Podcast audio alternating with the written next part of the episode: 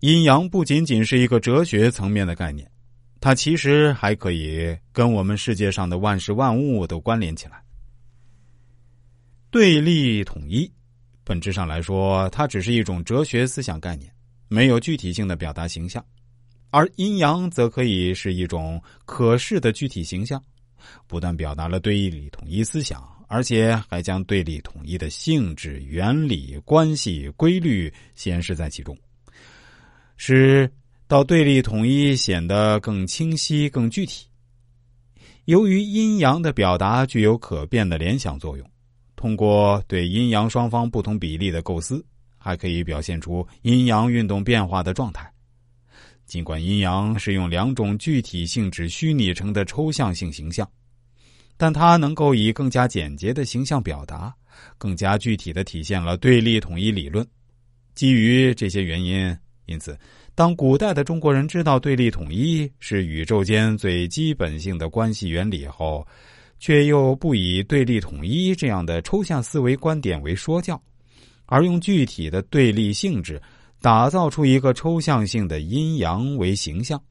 以此来表达对立统一，这就是古代人虽然明白对立统一原理，又不在实践中运用过程中说出对立统一这个词语的。真正原因。接下来，我想再跟大家谈谈阴阳与一切事物的关系。阴阳这个貌似平凡而实际上并不平凡的性质组合所产生出的无穷奥妙，远远不止两种相反性质的组合为个性那么简单。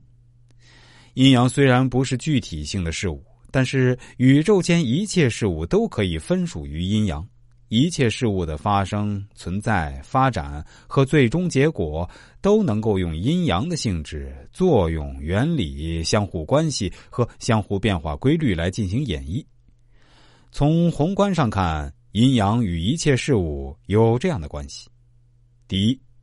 阴阳能够代表一切事物和事物的具体细节部分；第二，阴阳能够代表一切事物的运动变化状态；第三。阴阳能够模拟一切事物发生变化前后的全过程。第四，阴阳能够解释一切事物的基本原理和基本变化规律。